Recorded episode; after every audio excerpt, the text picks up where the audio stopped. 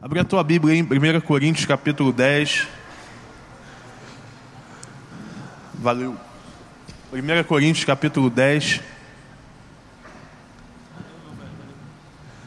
A gente vai projetar também, versículo 13. Se você não tem Bíblia, fica tranquilo. Se teu 4G acabou o plano, fica tranquilo também. 1 Coríntios 10, versículo 13.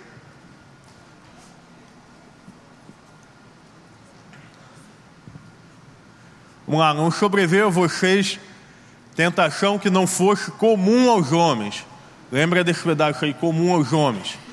E Deus é fiel, Ele não permitirá que vocês sejam tentados além, além do que? Vira aí a página podem suportar, mas quando forem tentados, Ele mesmo providenciará um escape para que possam suportar. Que o Senhor nos abençoe. Amém? Eu ia pregar hoje, talvez você tenha visto no Instagram, negócio de noiva e tal. Eu ia pregar sobre noiva, ia pregar externo e gravata, fazer um negócio de uma maneira. Mas essa tarde eu estava preparando a mensagem, estava revendo algumas coisas, estava orando por ela. E o Senhor veio muito ao meu coração com esse texto. Eu relutei o quanto eu podia, chorei, pedi o quanto eu podia, porque a mensagem da noiva estava muito incrível. Então eu falei, cara, é a mensagem da noiva, eu já tinha preparado a terno e a gravata, eu ia vir bonitão hoje, pá.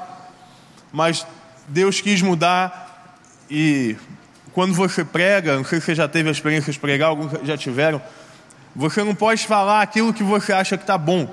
Porque aquilo que você acha que está bom, se não tiver, aquilo não tiver a ver com o que Deus quer falar, não tem sentido nenhum. Então não é porque nós achamos que algo está bom na nossa vida que tem sentido. Não é porque nós achamos que uma mensagem é coerente que ela é coerente. Nós precisamos sempre, sempre perguntar a Deus se aquilo que nós queremos é relevante, se aquilo que nós queremos, se aquilo que nós imaginamos é realidade nesse tempo. Então, óbvio que, ah, perguntar, ah, então você deixou para orar hoje? Não, estava orando a semana inteira, mas Deus quis mudar hoje, ou eu entendi hoje.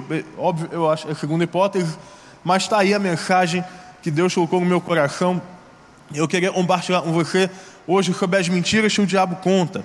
Resumidamente, eu quero falar sobre você, com você hoje sobre algumas mentiras.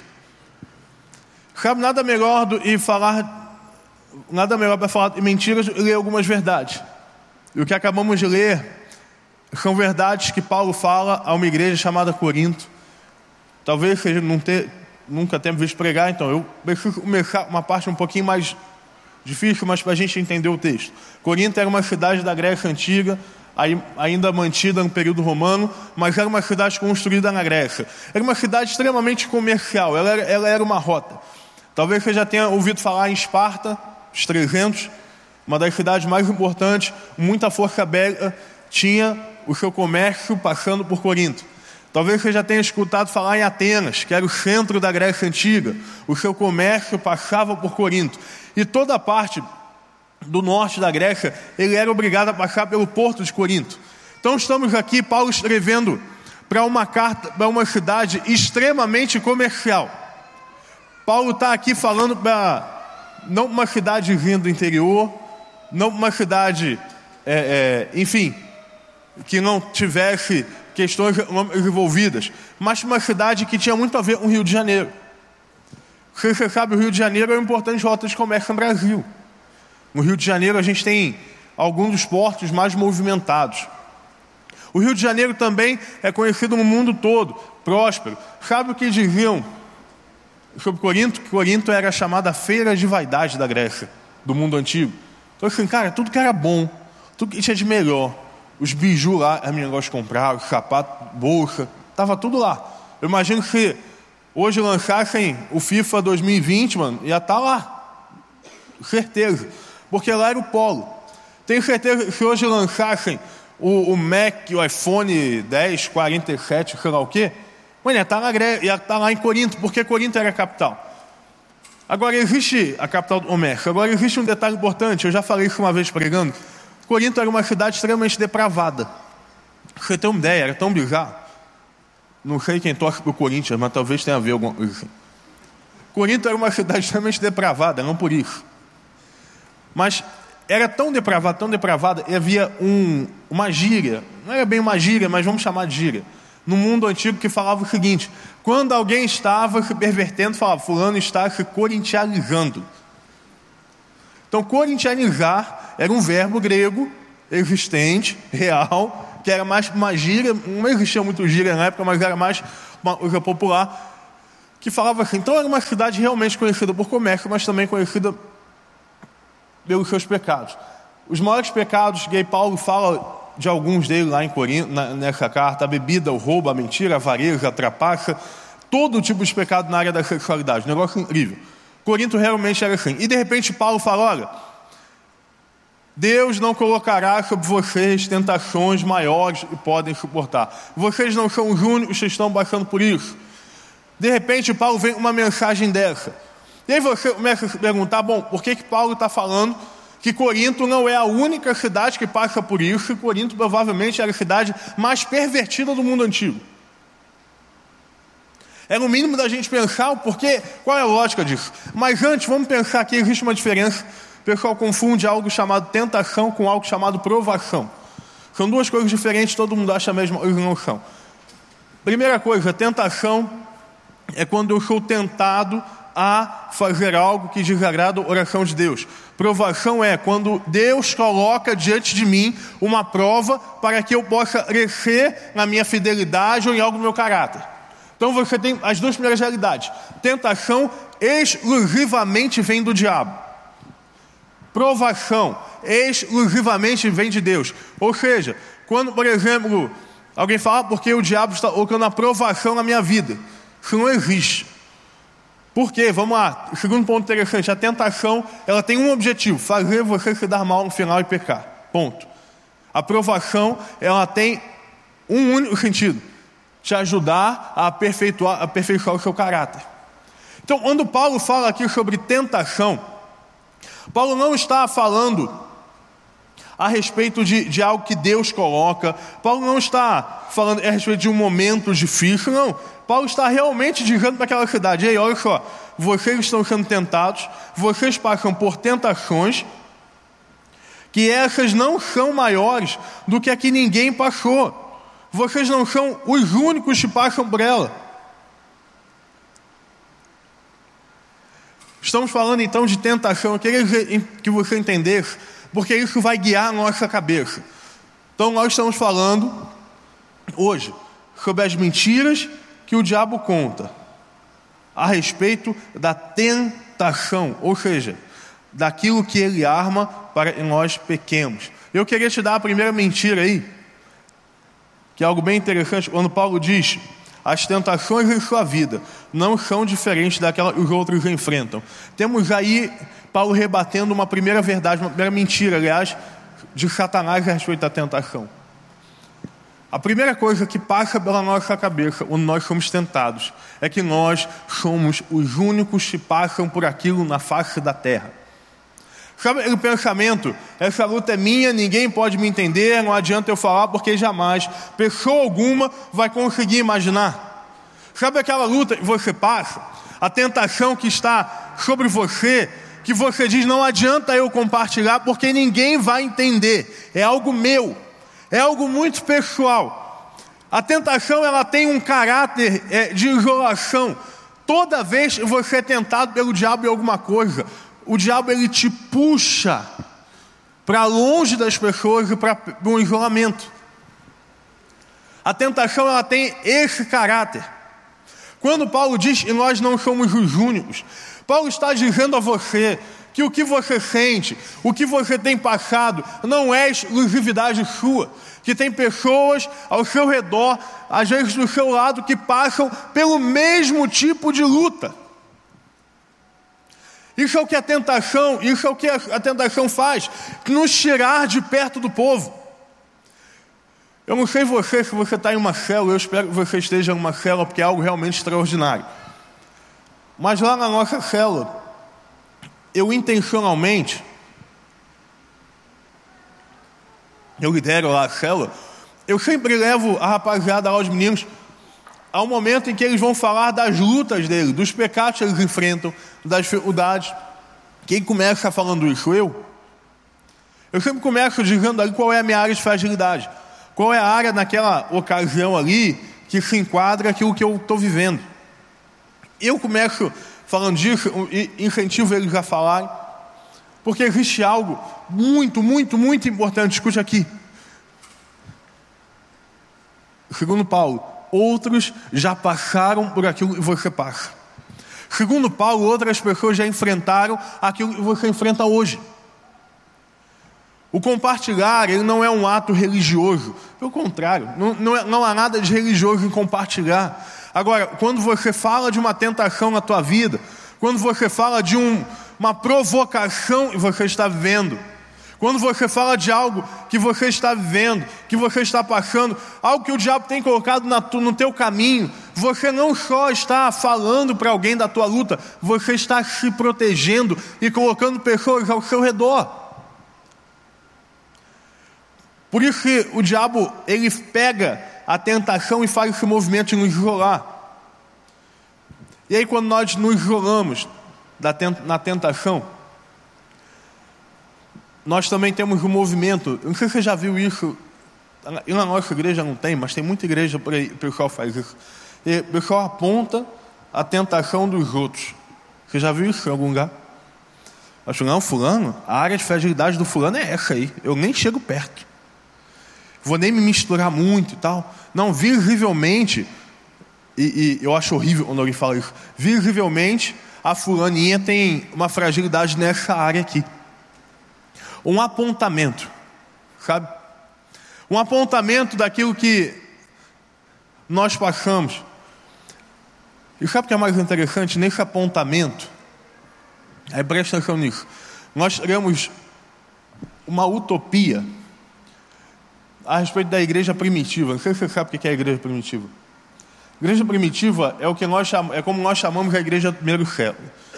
A igreja do primeiro século ela, ela era incrível, era uma igreja, eu gosto de entender, era uma igreja feroz mesmo. É uma igreja que ela vivia multiplicação de pão. É uma igreja que vivia milagre. É uma igreja que vivia em autoridade espiritual. Era uma igreja que vivia dons. Era uma igreja que crescia como nenhuma outra crescia. Era realmente uma igreja diferenciada. E aí existem pessoas, e claro, não há nada de errado nisso, assim, ah, nós precisamos ser como uma igreja primitiva. E quase com um olhar saudosista, não, não é saudoso porque você nunca viu, então você não pode ter saudade. Mas como um olhar crítico, assim, se a nossa igreja tivesse, e aí eu digo nosso local mesmo, tá? Porque às vezes a gente pensa isso igreja do rei. Se a nossa igreja tivesse a característica tal, tal, tal da igreja de Atos, nós não teríamos o problema X. Se a nossa igreja não tivesse isso, isso, nós seríamos acessados. Nós começamos a criar no imaginário que aquela igreja ali ela era incrível e poderosa, invencível, infalível. Sabe por que a igreja nunca morre? Porque ela está fundada em Jesus. Primeiro ponto. Entendeu? A igreja não morre porque ela está fundada em Jesus. Segundo lugar, a igreja ela vai como gente, porque eu, falando, eu não estou falando de igreja, Jesus falando de igreja local. A igreja local, como gente, pessoas, erraremos em alguns momentos. Nós, como igreja local, em alguns momentos, e eu digo nós, você, nós vamos dar passos que nós não queríamos dar. Nós vamos fazer coisas que nós talvez vamos jogar mais para frente e pensar: isso aqui não era para ter sido feito. Nós vamos ter atitudes como essa, vamos apontar esses erros. E aí sempre eles olha, mas é porque você não sabe como é que é lá na minha célula. A minha célula vive algo que ninguém vive. A minha célula realmente ela vive um ataque que é só dela a minha família, ela vive uma coisa que nenhuma outra família é capaz de imaginar. Deixa eu te lembrar aqui. Paulo está escrevendo para uma igreja, a qual ele tem que falar assim: filho, na hora da ceia, se você estiver tomando aí o vinho, não fica bêbado, não. Era essa igreja. Sabe, quando você estiver na ceia, come antes em casa, não vai se encher com pão, não. Que a ceia não é para você ficar bêbado, não é para você ficar barrigudo. A ceia é para lembrar da morte do Senhor. Ei, não se deita com a sua madrasta, não. Coríntios. Em festa. Ei, cuidado aí para não sofrer de idolatria. Esse é a fragilidade de uma igreja. Mas porque nós achamos que existem dificuldades que serão só nossas, existem questões que serão só do, dos outros, nós não entendemos a verdade de Paulo e caímos na mentira de Satanás do, do isolamento. E nós nos isolamos devagarzinho.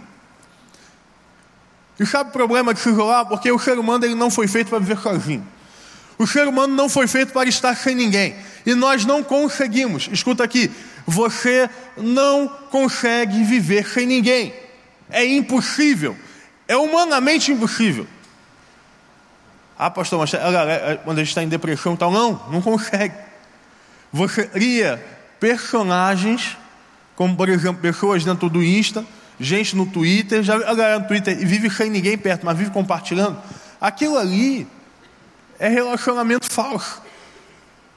Quando o diabo te leva para o isolamento, por causa da tua tentação, você começa a encontrar em pessoas, normalmente, você começa a encontrar companhia em pessoas que normalmente têm a sua mesma área de fragilidade. Vou te dar um exemplo. Digamos que eu tenha, sei lá, problema um, com bebida. Eu posso me isolar, e é normalmente o diabo vai fazer. Eu não vou compartilhar, então eu vou criar uma casca. Eu vou me fechando dentro dessa minha dificuldade. E eu vou ser atraído por pessoas que têm a mesma dificuldade que eu tenho. Sabe qual que é o problema? Relacionamentos assim, que começam por conta de um isolamento que o diabo promove, tendem a retroalimentar mentiras, a retroalimentar dificuldades. Nós estamos falando aqui, não sei se você está entendendo isso, sobre as vezes que o diabo tenta você e como isso te isola de gente, como isso te isola de Deus. Eu não vou perguntar e quantos são tentados pelo diabo, não. Eu vou ser o primeiro a levantar a mão. Eu imagino que todos. Todos nós. E você, eu podia dizer para você alguma das 20 áreas que eu sou tentado pelo diabo. E todas as vezes isso acontece, eu sou levado ao isolamento. Eu lembro quando. Vai ser um momento muito complexo. Pastor Marcos ainda era pastor da, da nossa juventude. E eu conversei com ele, falei, cara, eu estou passando por um problema, assim, assim, tenho uma dificuldade. Há quanto tempo você luta com isso? Ah, tem uns cinco anos. Eu falei, ué. Falei, Guilherme, a gente está junto há seis. Por que você nunca compartilhou isso?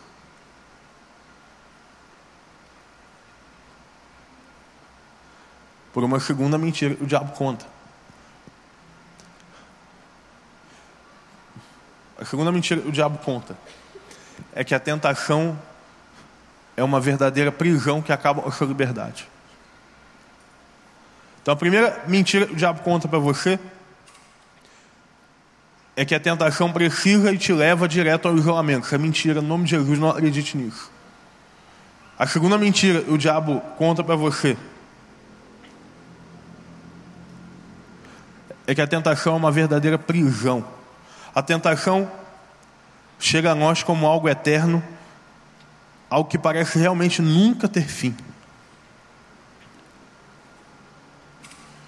Eu lembro de eu conversando com uma pessoa, ela falou assim, pastor, eu não aguento mais. Eu não aguento mais a ponto de eu realmente pensar em tirar a minha própria vida por conta disso. Eu não aguento mais a ponto de eu precisar dar um fim àquilo que eu vivo porque essa tentação, essa área de fragilidade, ela não tem fim, ela está me corroendo por dentro. E olha, a gente está no mês, a gente fala que a prevenção ao suicídio. Uma das primeiras características do suicídio é o isolamento. Uma das outras características é justamente o fato de que o teu sofrimento jamais terá fim, a não ser que você coloque fim na sua própria vida. É isso, é o que o diabo conta para gente. A ideia que o diabo tem, e ele é conhecido na Bíblia, um pai da mentira, é que o sofrimento que você passa, ele é invencível, ele é indestrutível. Que quando nós fomos, quando nós fomos tentados, quando nós fomos colocados diante de uma dor, diante de uma, de uma fragilidade nossa, aquele momento jamais termina.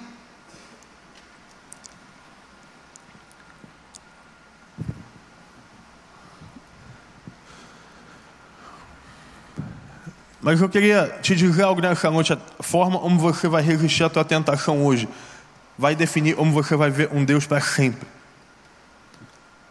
A forma como você resistir à tua tentação hoje define como você viverá com Deus para sempre.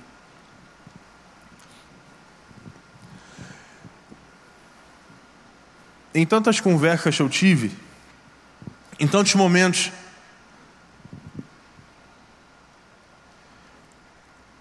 de encontro, eu tive uma. Eu tenho tido uma convicção muito grande. Por que eu estou falando disso aqui? Que nós temos uma tendência natural a nos render à nossa tentação. A nos render aquilo que o diabo coloca na nossa vida. A nos render aquilo que o nosso entorno é. Quando Paulo escreve isso, ele está falando assim, cara, você pode estar no lugar mais promíscuo da face da terra, mas o Senhor não acabou contigo ainda. O Senhor não terminou com você, não importa o meio que você está, não importa o local, se em volta de você as pessoas estão sendo corintianizadas, não importa se as pessoas estão vivendo uma vida, o Senhor ainda não terminou com a sua vida. Isso é impressionante porque nós mesmo conhecendo essa realidade, achamos que terminar com isso talvez seja a melhor das possibilidades.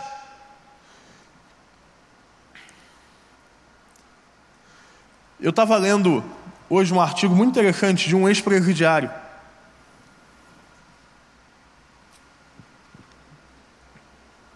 Ele contando a respeito de como havia sido os cinco anos que ele teve preso. Cara, são histórias absurdas, absurdas. No momento em que ele chegou na prisão, ele teve, ele foi entrevistado pelos, pelos policiais e tal. Os policiais falaram: olha, ah, você vai ser entrevistado agora por líderes de facções. Eles vão estar com, uma, com, com um facão grande, provavelmente uns 30, 40 centímetros. Mas fica tranquilo, que está proibido matar, tem uns seis meses e não morre ninguém nessa entrevista. Pode ficar de boa. Você imagina a cabeça do cara, né? Seis meses, mas o que, que, eu tenho que falar? Então, você tem que ser transparente, porque eles vão, ler, vão ver o seu perfil e vão te colocar em alguma facção. Você repara tem RH dentro da, dentro da prisão. Né? Vamos bater um perfilzinho, fazer uma dinâmica de grupo. E aí, dependendo se você for um cara proativo, cara que pensa nos outros, faz aquela dinâmica aqui, você vai ficar de mão dada com todo mundo. Primeiro, eles não, eles não entendem nada, o pessoal acha que tem, tem sentido. E aí o cara com aquele facão, imagina, o cara narrando, eu entrei na cela, quase eu falei célula, imagina. Eu entrei na cela, tinha um cara com um facão enorme aqui. Ele começou a perguntar sobre mim, ele, ele foi mudando o semblante, ficando com raiva. Pô, bem, você não se enquadra na minha facção. Falei, pronto, levei uma facada, o cara contando, né? Veio outro rei, depois de um monte, deixaram ele escolher entre dois lá, o cara rapaz privilegiado mesmo.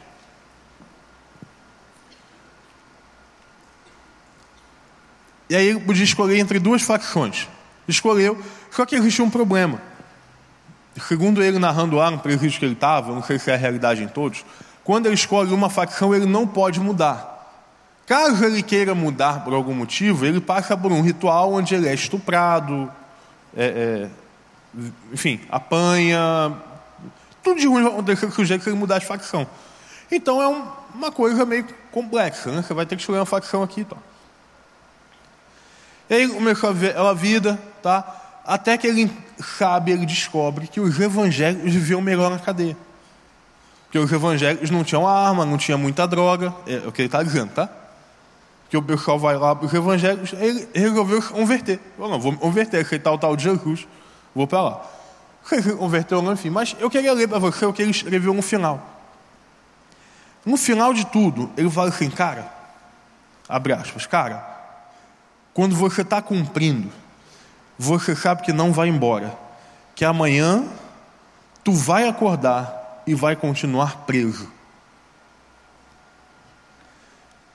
Esse é o exato sentimento de quem está sendo violentamente tentado pelo diabo.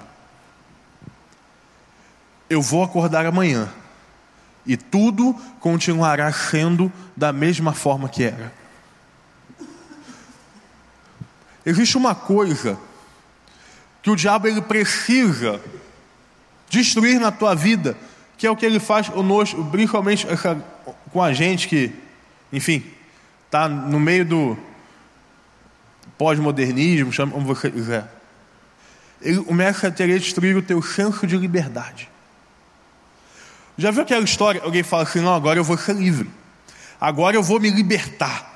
Eu estava na igreja, eu lembro, eu ouvi um garoto falando isso, e foi uma das coisas mais tristes que eu já ouvi. Pastor, eu estou saindo da igreja porque eu passei a minha adolescência inteira preso dentro dela. Agora eu vou viver livre. Às vezes, num momento como esse, você responde o quê? Me ajuda aí. O que, que eu respondia para o menino desse? Nada. falei, cara, acho que você está um pouquinho um pouquinho enrolado o que você diz a respeito sobre liberdade, mas vai lá. Resultado? Talvez você é clichê. É história. Verdade.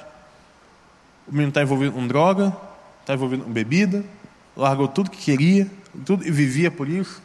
Liderou célula a adolescência inteira e hoje não quer saber de nada. Se envolvendo em briga de gangue, de rua, briga de torcida. Estou falando de um menino, gente, um moleque doce. Doce, é um menino doce mesmo. Carinhoso. As meninas falariam moleque fofo, mas jamais vou usar essa palavra, é minha vida. Até pro meu filho, meio, meio, um moleque é fofo, não, isso é, isso é legal. Macho. O cara já é tricolor, ele é fofo e pega malzão para mim, né? Vai ficar. Enfim, uma Fluminense aí, gente. Vamos seguir em nome de Jesus repreendido. Todo espírito que segundo as visão cai por terra em nome de Jesus. Amém, igreja? Aí tem três triolhos da amém. Isso aí, mano. Vamos estar junto. A gente vai ver jogo segunda-feira, quatro horas da tarde. Eu vou com vocês. Mas o, o, que nós, o que o diabo faz é justamente tirar esse senso de liberdade, dizendo para a gente assim: olha, a igreja ela te coloca dogmas, a igreja coloca normas. Sabe aquele negócio? Fulano, você não bebe por quê? Porque você é da igreja? Nunca ouvi, você já ouviu algumas vezes. Fulano, você não vai pegar fulano porque só porque tu é da igreja agora, hipócrita. As pessoas acham, e nós temos a tendência de achar, que nós não podemos fazer X porque nós somos da igreja. Só que existe um erro nisso aí. Primeiro, nós não somos da, nós somos a igreja. Começa erro de definição. Segunda coisa, o dia que você obedecer uma regra da igreja, por conta da igreja, você precisa converter e ter um encontro com Jesus. Jesus não está preocupado, por exemplo, se entrar aqui agora, calma, um cara, uma, um cara já no processo já um travestido. Cara, Deus não está preocupado num primeiro momento agora, se o cara está um peitinho de silicone, não sei o que, não. Deus está preocupado com a vida que habita dentro dele. Eu não estou defendendo o pecado, eu estou dizendo que Deus está preocupado não com o que eu aparento, mas com o que eu sou. E a aparência ela é moldada por aquilo que eu vivo. Só que o diabo, ele vai me aprisionando, ele vai me aprisionando, e vai dizendo para mim: sim, é bom, vai que é bom, vai que é bom, não fica dentro disso não, porque é bom. Ó, dentro da igreja não tem mulher. Basta dentro da igreja não tem homem. A brincadeira? Já ouviu isso? Já me falou isso? Já me falou que já levou, provavelmente. Não tem homem como, querido? Olha para o lado aí que tem um monte de homem. Que são bonitos eu não sei. Mas ninguém está discutindo esse momento agora. Pastor, não tem mulher dentro dessa igreja. Você é louco. Aí você imagina aí o pastor, eu fico um ligado. Que eu escuto das meninas, não tem homem, dos homens não tem menina. Responde o quê? Porque doidos, vocês malucos são vocês. Sei lá, tem. Mas aí começa, ah, eu não tenho igreja, eu tenho na igreja, isso aqui é na igreja. Começa ela religiosidade. E eu posso dizer para o diabo adora a gente religiosa. Sabe o cara religioso que vem à igreja, reza três Pai Nosso, levanta a mão, no Rafael manda levantar a mão, dá o ru, onde o pessoal dá o ru. Mas quando sai daqui, está na fila do cocomão, está lá na Zé fazendo alguma coisa. O diabo adora isso aí. Porque isso aí é uma prisão falsa que vai colocando a gente dentro dela. Sabe que o diabo adora? Gente, por exemplo, que vem para cá, canta a canção de entrega, canta a canção de renúncia, mas não bota a mão no bolso para dar uma oferta a Deus e devolver o dízimo. O diabo adora isso. Sabe o diabo adora? A gente chega lá no Instagram e posta Jesus, parará, parará. Três stories depois está uma baixaria.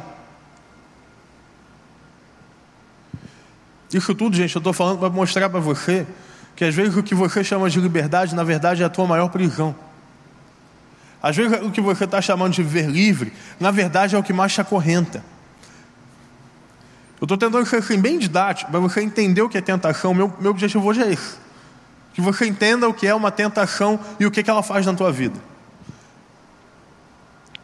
E aí essa sensação de alívio, de prazer, liberdade. É o que vem a tentação. Eu nunca vi alguém ser tentado por algo ruim. Primeira coisa. Você já foi tentado por algo ruim aí? Levanta a mão, deixa eu ver. Ruim, ruim mesmo. Tipo, isso aqui é ruim, vai lá e faz. Olha, isso aqui não é bom não. Todo mundo odeia, vai lá. Alguém já foi tentado a comer brócolis? Não é tentação nenhuma. É tipo, ah, você tentado a ver Jane the Virgin. Nunca. Quero nem saber desse negócio, eu odeio isso. Falo para você que é uma novela mexicana mal feita. Tá? Pode reclamar aí, estou vendo manifestação, repreendo em nome de Jesus. Mas ninguém é tentado. Outro dia eu estava vendo a receita, eu, eu, eu tenho as fases low carb. Né? Eu, eu, eu, eu, eu, tenho minha fase low carb. Eu não aguento mais três dias, aí eu vivo em fase. Outro dia estava vendo a receita lá, pão low carb. Falei, vamos ver o que é pão low carb. Né? Aí farinha de coco, com ovo, requeijão, fermento. Tá bom, vamos tentar, né? Cara, que negócio horroroso. Primeiro que aquilo não é pão. Mas, segundo que aquilo tem gosto de coco. Cara, aí o que, que eu fiz? Eu achei. Gente, eu sou um cara muito. Assim, eu, eu acredito nas coisas. Então eu estou vendo lá, pão. O que, que eu fiz? Um pão misto quente. Meu misto quente é assim: tem três dedos de presunto, quatro de queijo e uma manteiguinha. Botei lá dentro do pão low carb. Irmão, ficou, imagina a mistura de queijo, manteiga, presunto e coco. Pois é. é. Que eu passei o dia inteiro no trono do Senhor Jesus depois disso. Alguma coisa deu errada. Eu, eu, eu odeio, cara, esse negócio. Uma coisa que eu achei razoável é a tal da pizza de, com massa de couve-flor. Isso aí já fazer é até razoável. Se eu fiz, é, é gostosinho. Mas tem gosto de couve-flor, né? Aí Raquel, nossa, é melhor que a normal. Eu falei, calma, filha, calma. Calma também. Nada substitui o pãozinho francês quentinho, né?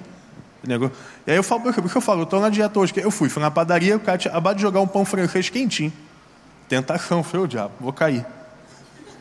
Peguei o pão francês, comprei um queijinho em bola para derreter no pão. Negócio. Tá bem, tem ninguém com fome.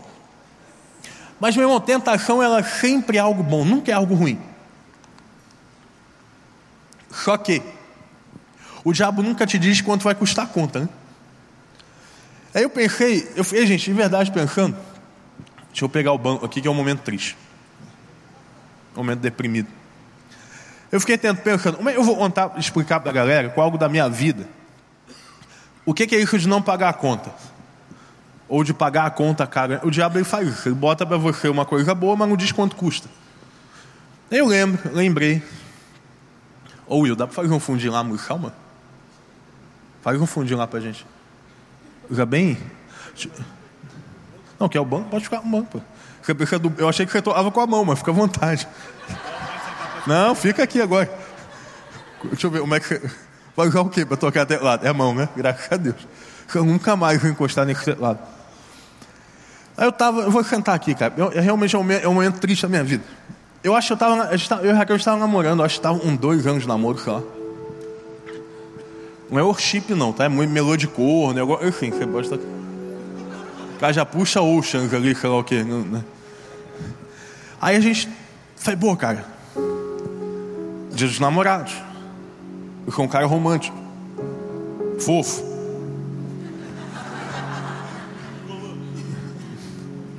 Estão chamando de tricolor, filho, infelizmente. Pior você é flamenguista. Aí, falei, vou levar a Raquel num lugar bom. Aí, rapaz, tinha um restaurante que ainda é muito bom, mas tava, tava na moda. O pessoal postava as sobremesas, juntava os Paris 6. Falei, vou levar a Raquel. Tinha acabado de receber 2 de junho. Tava um saláriozinho no bolso ainda, era estagiário.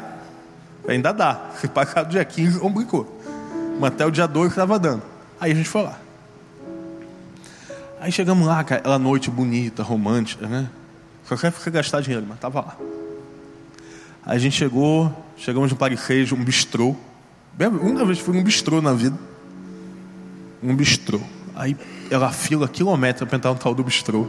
É bom mesmo o negócio. É fila mesmo. Um dia é bom. Vamos. Aí fomos lá. Aí eu, eu tenho a mania, você tem, os homens provavelmente têm. O homem ele escolhe o que ele vai comer pelo lado direito do cardápio, né? 30, 40, 80, não. 30, 20, 12. É isso aqui. O que, que é? É vatapá. Não sei nem que é isso, mas vou comer. É assim que o homem gosta. Aí eu falei, nesse dia não, esse dia eu vou. Mano, eu vou tirar a onda, Raquel. O romântico, fofo. Calma, filho. De mim, tô falando de mim, eu posso. Com um cara, né? Aí eu falei assim, vou escolher. Aí eu falei, cara, eu vou pedir um. Eu nem vi quanto é que custava. Eu tava um dinheiro no bolso, salário do estágio todinho. Na verdade, era o, era o cartãozinho do Itaú, né? Estagiário, sabe? Aquilo ali é derrota, né? Tu vai pagar alguma. Aquele cartãozinho feio do, do Itaú. O cara já vê que é duro. Aí eu falei, não, vou pedir um, um calzone de não sei o que com presunto Parma. Eu hoje eu falo que eu, eu, eu devia ter pensado, só o nome Parma já remete a caro, né? Aí a Raquel foi lá também pediu um mito. Falei, cara, é caro. Tá cheio, maravilhoso. Brother, veio um prato enorme. A aba dele, né? Ele era fundo. Ele tinha uma cumbuquinha desse tamanho. Com três negocinhos de massa redondinho desse tamanho. Eu falei, moço, tá faltando metade do prato. Ficou, acha aí que alguém comeu minha comida. Aí eu olhei da Raquel, da Raquel veio bem servidão, pediu nhoque, não sei o quê. Falei, pô, fui dar uma de e fez de otário, né? Aí eu, a lição da vida, corta aí. A lição da vida, quanto mais rico, menos come. Nunca mais esqueça disso. Casamento de é canapézinho desse tamanho, de pop, coxinha, quibe, tipo ragar, sabe? Casamento de pop é patrocinado do ragar, você pode voltar, viu? O sofrimento. Aí, foi bom. Comemos. E eu não tava. Gente, de verdade, eu não tinha jogado quanto é que ia custar isso, não. Eu tava comendo. Foi amor da minha vida. Vamos pedir a sobremesa agora. Ela falou, ah, amor, vamos. A Raquel, a Raquel ela é meio Falei, o nome é uma mão de vaca mesmo. Ela falou, amor, vamos pedir uma só para nós dois, né? Filho, olha o meu shape. Tu acha eu divido sobremesa? Falei, não, vou, vou, vou lá. Aí eu tomei um susto. Vou falar um momento profano, porque eu olhei e tinha nome de ator. Você já foi lá, né? Aí, peraí, meu, calma. Para de gravar aí. Rapaz, é, eu fui olhar, eu falei assim, gente, como assim? Imagina, eu vou chamar. Garçom, eu quero um Caio Castro, por favor. Pode voltar. E aí, eu imaginando, depois imagina eu chegando em casa, meu pai, ei, o que, que você comeu? Pai, o nome é meio estranho. Mas era bom? É. Aí eu pensei pior, agora minha namorada vai chamar, não, quer um Cauã Raymond. Falei, que isso, filho? Comigo do teu lado, tu deseja isso ainda? Eu sei, no final das contas, eu tive que me deliciar comendo meu cabelo de um nome de um homem. Cara, foi das experiências mais derrotadas da minha vida, foi muito triste. Sério. E o pior era admitir que era bom o negócio. Aí no final, a conta, né? Eu, eu dividi a conta, o que, que eu fiz? Meti a mão na, na, no caderninho do demônio, de Satanás. Meti a mão. Cara, isso deve ter uns quatro anos, sei lá. Mano, quatro anos atrás. Olhei a conta, 345 reais. Falei, o que que eu comi aqui? Eu virei sócio do restaurante agora, não é possível. Eu comi três pedacinhos de massa, a sobremesa, o nome de um homem, e vou morrer em metade do salário do meu estágio. Não. Ali eu descobri, tem um chamado chat especial. Quando você entra, é uma desgraça. Pode parar, Will, obrigado. Palmas pro caçulinha, gente. É. Isso é da época do caçulinha, eu sei que é.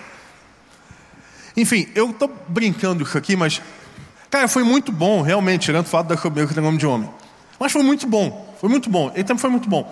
Só que eu paguei um preço que de verdade eu nunca mais quis pisar naquele estabelecimento, porque você come, ah, muito bom, é muito bom, mas come três pedaços de massa, dá vontade de passar no McDonald's depois.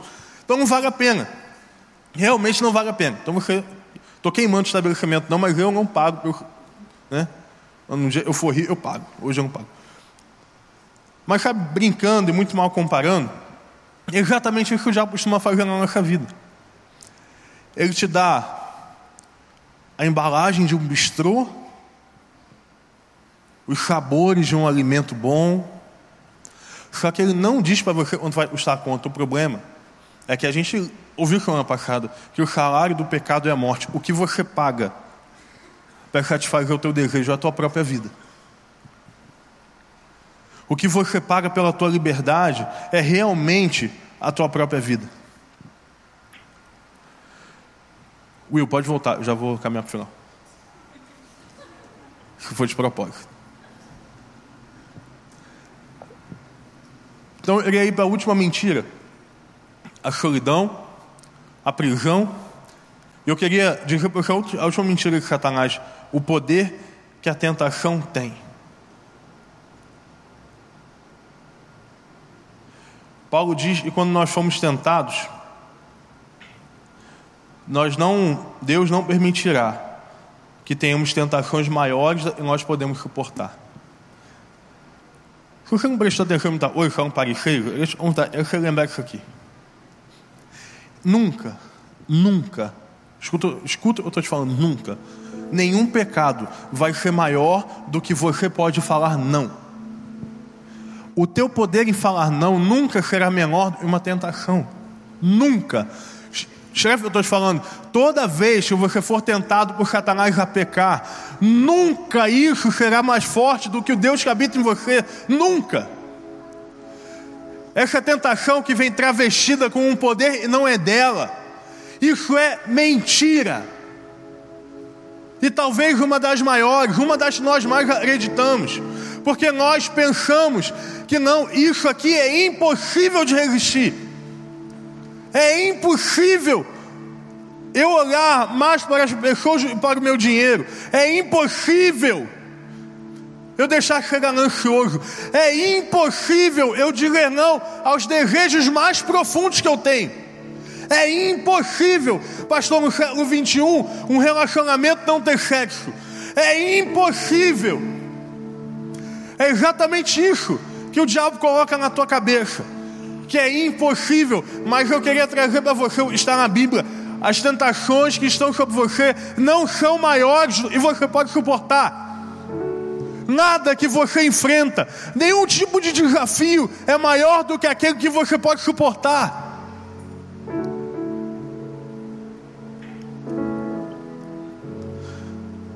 E sabe, é justamente aí que geralmente a gente cai. quando que 99,9 pessoas, o meu estudo do olho, cai numa tentação. Quando ela dá um caráter irresistível a essa tentação.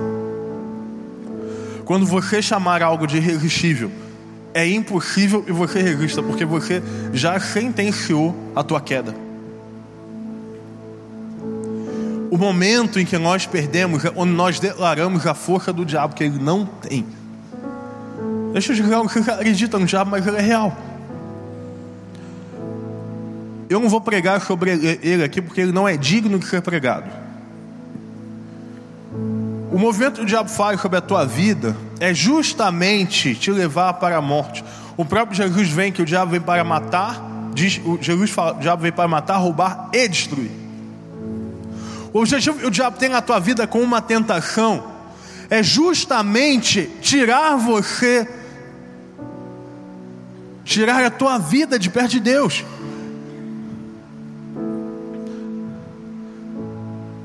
Mas eu sempre lembro, quando eu vejo uma tentação e eu começo a querer dizer que ela é irresistível, que é uma tendência nossa. Eu lembro das palavras de Jesus, porque tenham bom ânimo, porque eu venci o mundo. Eu venci. Não é pela tua força que você diz não. Não é pelo teu poder, não é pela tua força, pela tua, pelo tempo que você está livre Quantas vezes a gente não cai em algo que a gente se jurou nunca mais cair? Quantas vezes você não se vê numa lama que você jurou nunca mais entrar? Mas eu falei tantas mentiras aqui que o diabo conta. Lembra? Eu falei que o diabo mente a respeito do poder da tentação, que o diabo mente a respeito da solidão e ele mente a respeito, a respeito da prisão. Mas eu queria dizer para você a verdade que há na palavra de Deus. Eu queria dizer para você uma verdade, a Bíblia diz que a verdade liberta. Eu lembro da história de José, talvez você já tenha lido sobre ela. José foi usado por Deus depois de sofrer a feridas dos seus irmãos, depois de ser preso.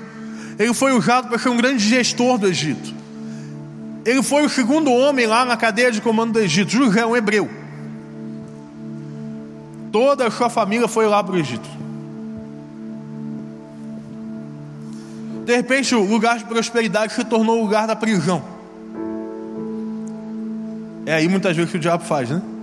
Aquela tua área boa, às vezes a gente cai nela e o diabo faz dela área de prisão. E a Bíblia diz que nasceu então uma geração que não conhecia José. O livro de Êxodo começa dessa forma. E agora o povo ele se torna escravo daqueles ao qual eles ajudaram a sobreviver. Os hebreus se tornam escravos do Egito. E para surpresa de muitos, foi do meio da prisão que o Senhor levantou a liberdade.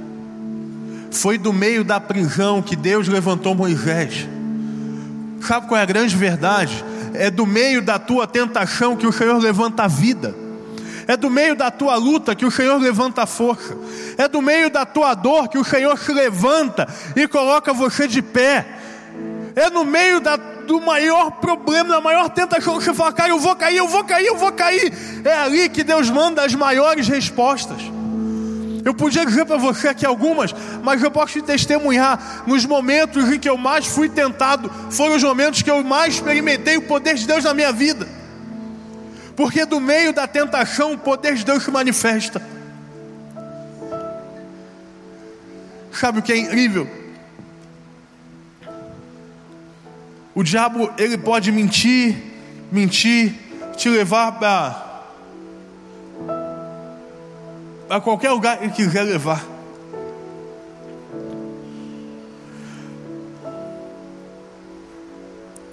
Mas eu lembro do Senhor falando, e, e é muito difícil eu me emocionar com isso, porque é um dos textos que eu acho mais lindos na Bíblia. Eu lembro quando eu era adolescente, foi um dos momentos mais profundos que eu tive. Eu vi a minha mãe anotando o negócio na mão para não esquecer. Você faz isso, tá vendo?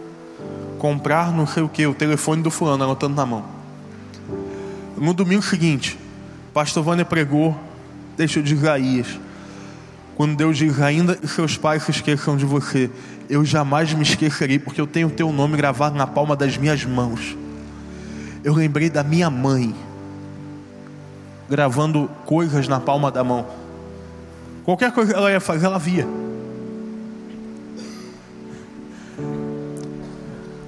O diabo pode tentar te deixar só, o diabo pode tentar te aprisionar, ele pode tentar colocar você numa prisão, mas Deus jamais jamais, olha aqui, o Senhor jamais irá te deixar só, o Senhor jamais irá te deixar preso, e, de, e, e, a tentação nunca, nunca, nunca será maior do que o poder de Deus.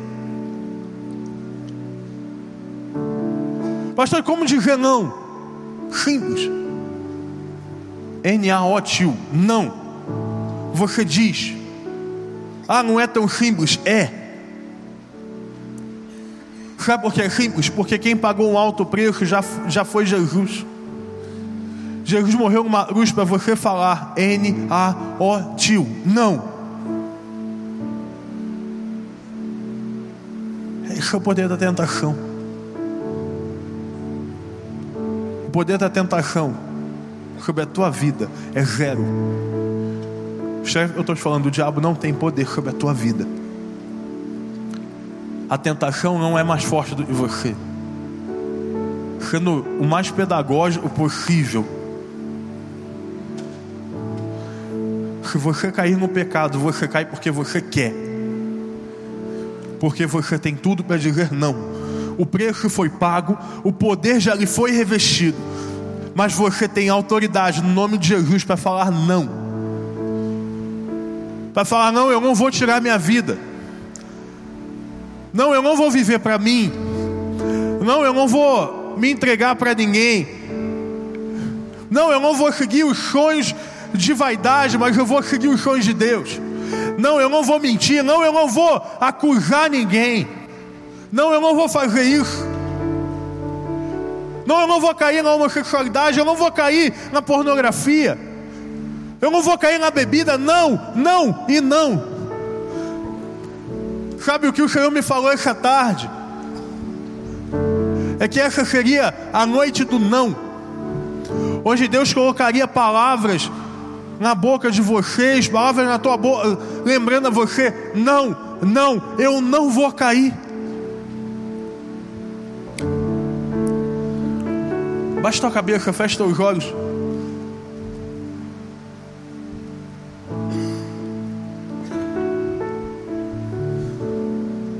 De uma forma muito simples, eu creio que essa foi a mensagem muito simples.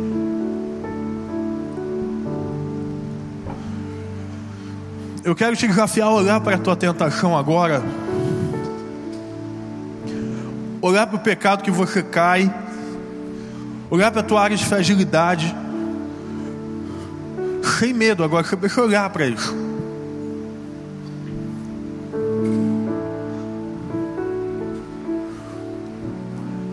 Agora olhando, eu queria te convidar a dar um nome para ela. Às vezes a gente confessa pecado, mas fala, Deus perdoa por aquele pecado. Não dá um nome para o pecado. Diz qual é.